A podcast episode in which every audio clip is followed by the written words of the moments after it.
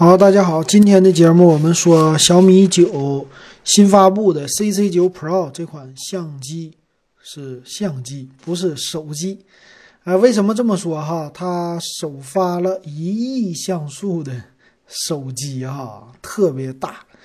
呃，咱看这个功能哈，呃，第一个呢就是它的一亿像素的这个摄像的摄像头了哈，这是这款手机最大的一个特色。拥有什么呢？咱们来看吧，它的一一的介绍。首先，这个手机说是史上最强的小米的系统，在什么 DxO Mark 手机，呃，这叫相机手机相机的排行榜里边是第一名的分数。它有几个参数哈。首先呢，就是一亿像素的一个超清的主摄，一亿个像素啊。之前的话，最高是六千四百万像素。呃，混合的有十倍光学变焦，五十倍的数码变焦，啊，这个参数看起来和华为的 P 三零 Pro 那一样的啊，啊，五个摄像头在机身背面，哇，太牛了！然后叫双光学防抖，哇，听起来挺感人的啊，挺吓人的。那这个一亿像素啊，它就给你来一个惊人的造型，就是随便。拍一张照片，这个放大出来的尺寸非常的吓人啊！这是说取了原片百分之二点二的这个叫王源呐，取出来之后看的眼睛都非常的清晰，能看到眼球里了。哎呀，这个让我想起了前一段时间说的那个事儿啊，嗯，就拿一个相机拍照啊，不要比剪刀手了。为什么呢？现在的相机一旦达到现在已经一亿像素了啊！达到一亿像素的话，一放大，你的面部啊、剪刀手啊这些识别出来啊，都可以当你的什么呃指纹的，或者说其他的信息了。尤其是指纹的信息可以被提取出来啊。现在的手机挺吓人了哈。那咱们来看啊，他说这次采用的是一个大底，一点三三分之一英寸的一个大底啊，感光元件。那这个底呢，一点三三分之一英寸到底是什么个意思呢？呃，这个呢，之前有一个四千八百万像素是二分之一英寸，我特意呢在百度上我搜了一下，有那么一张图，这张图呢，它就是呃这个底到底是多大？嗯，这个底呢，一般哈，手机上的底呀，一般都是比较小的啊。他举了个例子，从 iPhone 的 4S 开始举。啊，到呢什么二点三分之一英寸呢，一点七分之一英寸呢，什么三分之二英寸呢？还有呢就是呃一英寸啊，四分之三英寸，一点五英寸什么的。那从这儿能看出来哈，一点三三分之一英寸啊，并不是说很大啊，跟这个传统的相机比起来，还不是特别大的底。所以说呢，咱说底大一级压死人，它的这个底呀，跟手机的比。它的底确实是够大的了，但是跟相机还是不能比啊，所以不要把这个一亿像素的概念跟相机相比相混合，这个概念是不能混淆的啊。但是满足日常使用是足够了。那这次呢，它有两种的配置的主摄像头，一个呢是七个镜片的，一个是八个镜片的，这个不一样哈。呃，尊享版的用的是八个镜片的，叫八 P 主摄像头。那五十倍的光学变焦啊，这个就不用说了吧？这个如如果玩过华为的 P 三零 Pro 的话，你应该都知道了。这个呃玩的很嗨是吧？啊，这没什么介绍的哈。呃，五个摄像头怎么回事呢？五个摄像头啊，它在背面不仅配了五个摄像头，还配了。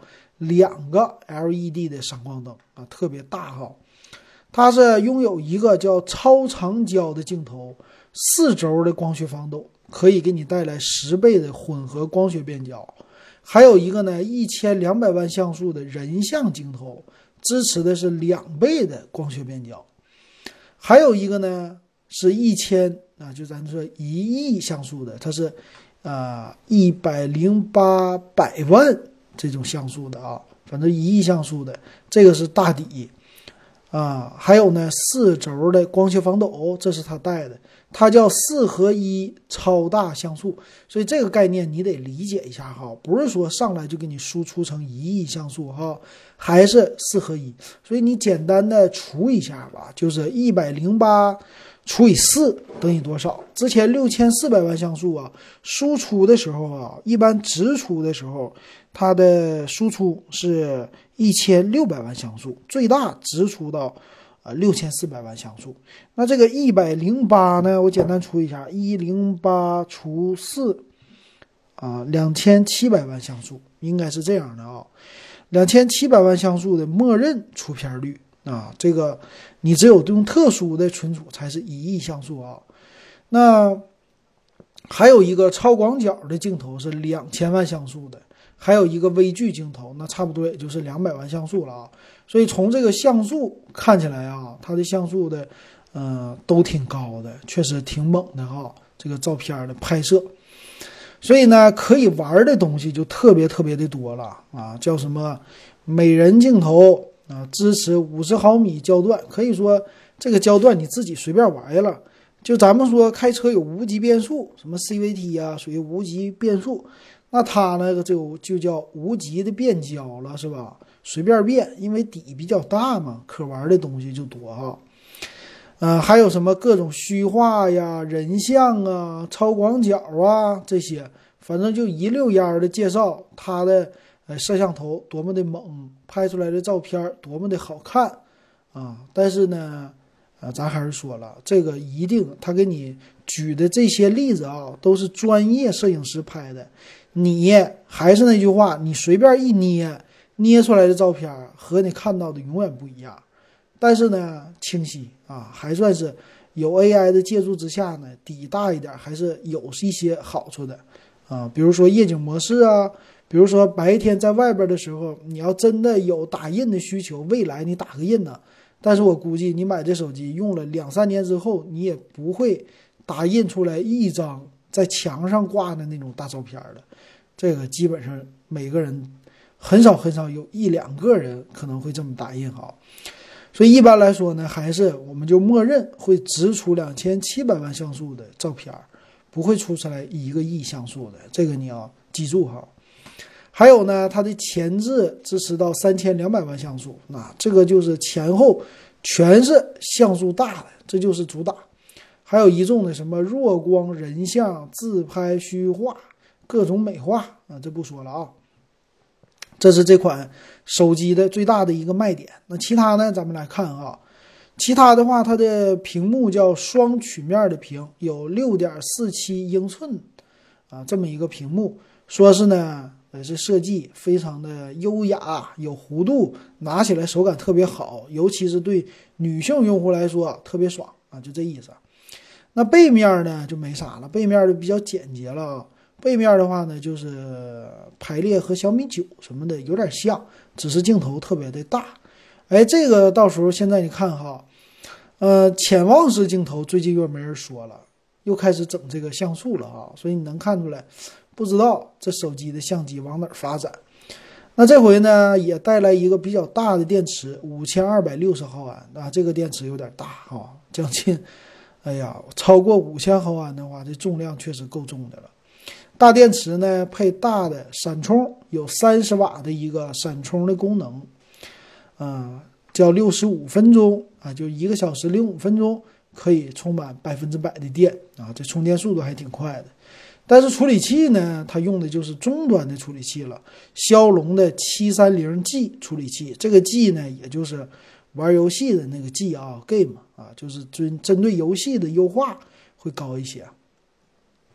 还有呢，就不错的是，它带了红外遥控的功能。之前呢，我们的群友有人就说呀，说我就喜欢，我必须得用一个带红外的功能的，而且呢还要拍照好。那后来他就买了小米的 CC 九啊，喜欢这个。你看这回九的 Pro 啊，它也支持红外遥控，这个是比较难得的哈。还有 NFC 的功能啊，呃，光学的指纹的。屏下指纹解锁啊，还有三点五毫米耳机接口全都带，而且这里说呢，支持叫 HiRes Audio，就是这种高高清的 HiFi 的一个认证啊，这是它支持的。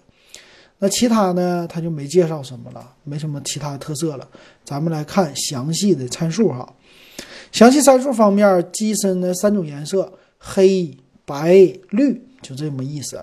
处理器呢，刚才说了，骁龙七三零的 G 系列啊，这个呢还是八核的这种的架构哈。呃，八个 G 的内存和六个 G 内存两种，一百二十八和二五六 G 存储两种，但是 TF 卡呀，官方没有说啊，看来好像不支持啊。屏幕呢，六点四七英寸的 AMOLED 屏啊，这屏幕做的这回终于有好屏了啊！屏下指纹解锁，二三四零乘一零八零的分辨率啊，最强的就是后置的这五个摄像头了。后置呢，主摄一个亿像素啊，一点三三分一点三三分之一英寸，超大的感光元件啊，它有呃两种版本啊，八加二五六版的是八个镜头，八加一二八的啊或者六加一二八的是七个镜头，f 一点六九的光圈比较大的光圈哈，然后超长焦的镜头没有说是多少多少万像素的啊。它支持到五十倍的数码变焦，也是四轴的光学防抖，所以它俩都是四轴光学防抖的，所以你拍什么视频呐、照片啊，啊，应该不会虚的了。还有一千两百万像素人像镜头，f 二点零的光圈，两千万像素超广角，f 二点二的光圈，还有一个微距的镜头，就这样的啊。后置呢，它的摄像支持到四 K 最大。三十 fps 慢动作呢，九百六十 fps 的七二零 P，啊，这个一般了哈。啊，这里你注意呢，它没有说它的存储支持到 UFS 三点零，所以这个呢，除了相机好之外，但其他的可玩的，呃，这种超级的慢动作，这个是没有的啊。那前置呢，三千两百万像素 f 二点零的光圈，前置支持到一零八零 P 的摄像。电池呢，五千二百六十毫安，Type C 的一个接口，呃，三十瓦的充电器，呃，全网通的不是五 G 啊，四 G 全网通的手机。那 WiFi 呢，双频 WiFi，蓝牙五点零啊都支持，还有呢 NFC 的功能。这机身的厚度，因为用了比较大的底，再加上电池比较厚，所以是六点九点六七毫米啊，比较重的。重量呢，两百零八克呀，啊，这个重量也是稍微比较重的。好一点呢，比较好的地方啊，三点五毫米耳机接口。哎呀，这个好像没有说是不是双扬声器哈，嗯，这个 其他方面呢，有一个叫一二一六超线性的大扬声器啊，就外放音量特别的大啊。其他还有什么呀？其他没啥了，咱们看售价。售价最入门的版本二七九九六加一二八 G 的，八加二五六的是三四九九最贵的了，八加一二八的三零九九，反正中间都是差个三四百块钱儿这样哈。啊，这个手机啊，怎么说呢？从这个手机的正面来看吧，它的样子非常的挺像三星的啊，三星的 S 十有这个样子，但是呢，它正面啊。上下属于对称的，但中间一个算是水滴屏吧，背面的也比较简洁好看哈，所以整体来说呢，我觉得颜值还是挺高的啊，也用了高的摄像头，但是呢，相对于来说哈，它的处理器就比较弱了啊，算是中端处理器吧，卖了一个骁龙八五五 Plus 的旗舰机的价格，但是用的不是说旗舰的处理器。啊，这个呢可以理解，毕竟是小米 CC 九的这种的系列嘛，针对年轻人、女性用户啊什么的，啊，这样的话它也可以说留出了很多降价空间，也留出了很多的利润。而且首发一个亿像素的话，这确实刚开始采购成本稍微高一些啊。但是我感觉这个机型啊，你现在买，反正你要真用呢，一个亿像素这东西啊。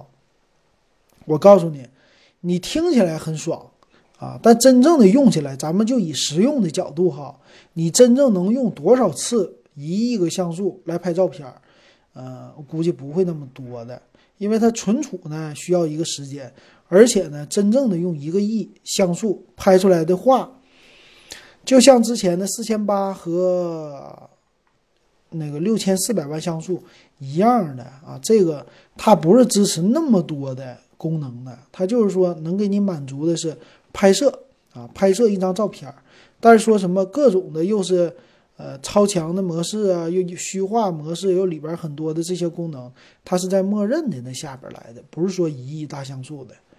啊，还有一个呢，就是我感觉这个机器是为明年的一堆的机型打下一个基础啊，就是说明年的标杆儿啊，这个背面的摄像头明年会升级到一个像素的机器会越来越多的啊。那你现在买这种机器啊，嗯，怎么说呀？